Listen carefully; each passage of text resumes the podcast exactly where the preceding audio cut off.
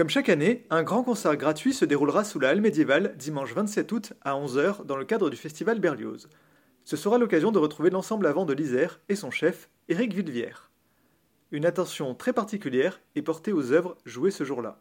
Un reportage de Georges Aubry. Je voulais en venir au, programme, donc qui fait effectivement pour être accessible au plus grand nombre, à des gens qui ne sont pas forcément férus de musique. Donc il faut que ça parle à tout le monde.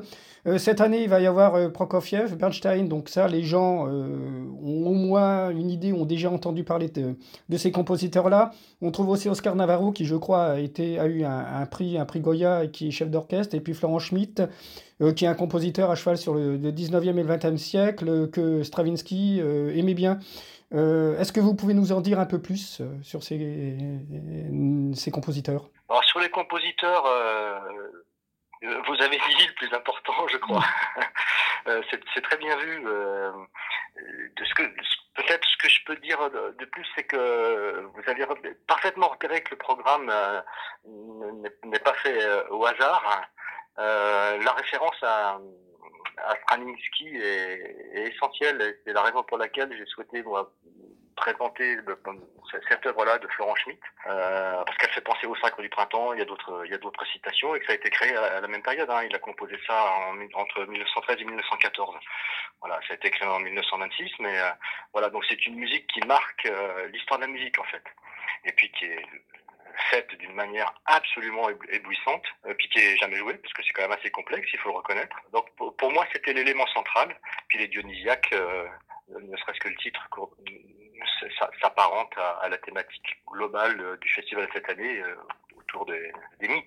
Donc ça, ça a été l'axe central de, la constitution du programme. Et puis, voilà, c'est du patrimoine une œuvre comme ça fait partie du patrimoine euh, culturel. donc quand on peut le faire connaître, euh, je crois qu'on doit le faire. Donc c'était l'occasion rêvée de le faire.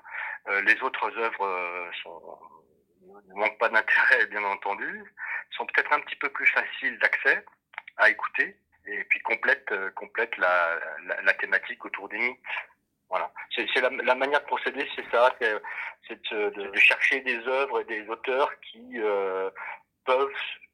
avoir un, lien avec la thématique proposée, de manière assez élargie quand même. Hein, euh, voilà, et, ça, fonctionne euh, plutôt très bien. L'autre chose, c'est que je suis convaincu de ça, c'est qu'un public non initié est peut-être euh, beaucoup plus réceptif à toute forme de musique que le public initié. Et, ça m'amuse de constater que souvent les spécialistes de la musique fonctionne par a priori vis-à-vis du public, en se disant que ah, le public va pas aimer tel, euh, tel risque de ne pas aimer telle œuvre parce que euh, elle est un peu savante, etc. Ben, c'est absolument pas ce qu'on constate dans, quand on le fait. ce qui n'est pas apprécié, c'est ce qui n'est pas bien fait en fait. Bah, en revanche, quand on aborde une œuvre, quelle qu'elle soit et quel que soit le style, si elle est bien présentée, bien travaillée, elle touche au-delà de la compréhension. Et euh, il y a beaucoup moins d'a priori, je pense, du public que de, que de celles et ceux qui euh, pourraient imaginer euh, ce que pensent les autres, en fait, à leur place. voilà. voilà. Tout ça pour dire que nous n'hésitons pas à aller à faire des propositions qui soient bah, surprenantes et puis avec le moins d'a priori possible sur, sur les styles, quoi et les genres.